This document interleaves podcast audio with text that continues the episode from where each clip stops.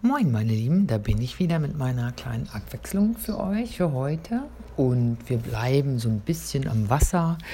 Ähm, wir haben uns ja mit dem Strand schon auseinandergesetzt und auch warum Wasser blau ist und warum die Muscheln am äh, Strand leer sind. Und heute soll es um die Frage gehen, warum können Schiffe schwimmen?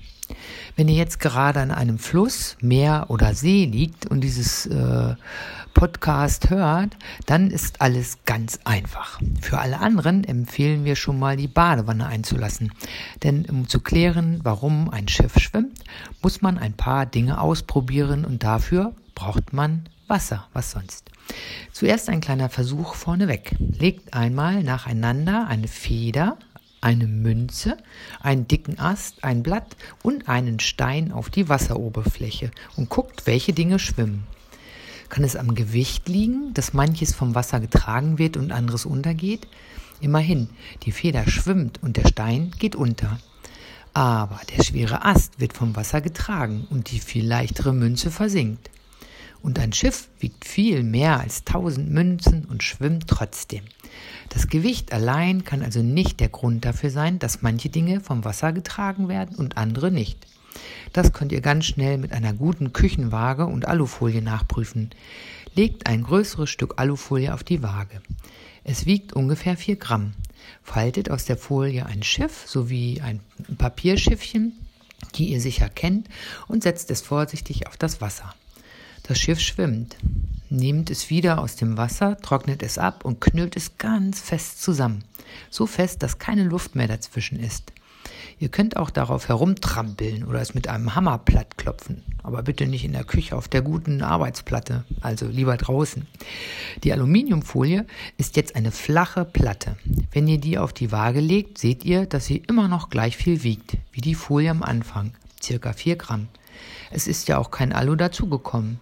Wenn ihr aber diese Platte, äh, dieses platte Aluminiumstück auf das Wasser legt, dann geht es unter.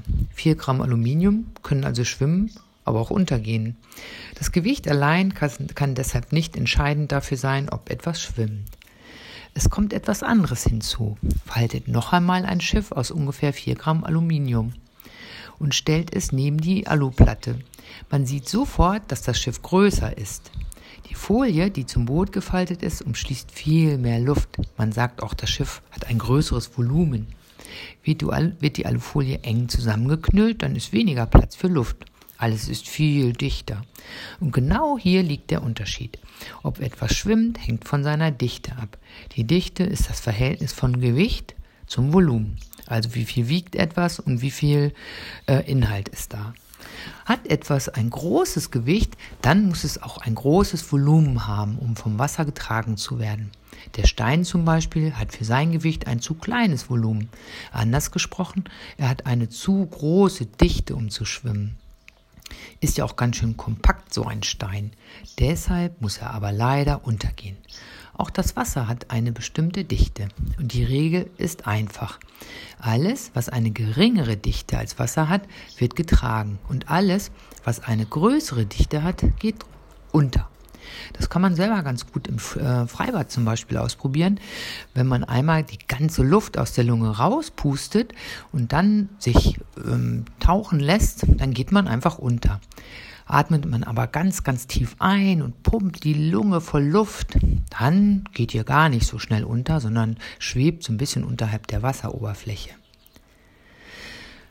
Dass das auch mit Schiffen so ist, sieht man, ähm, wenn man sich größere Schiffe anguckt. Ihr Gewicht ist groß, schließlich sind viele von ihnen aus Stahl, wie zum Beispiel Tanker, Fähren oder Kreuzfahrtschiffe.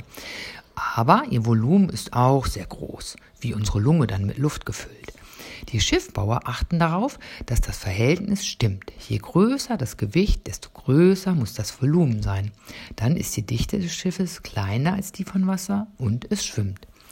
So einfach ist also die Erklärung dafür, ähm, dass Schiffe schwimmen können.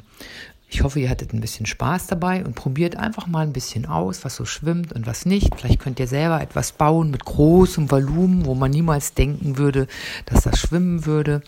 Und ähm, ich hoffe, wir hören uns morgen wieder. Bis dann. Ciao.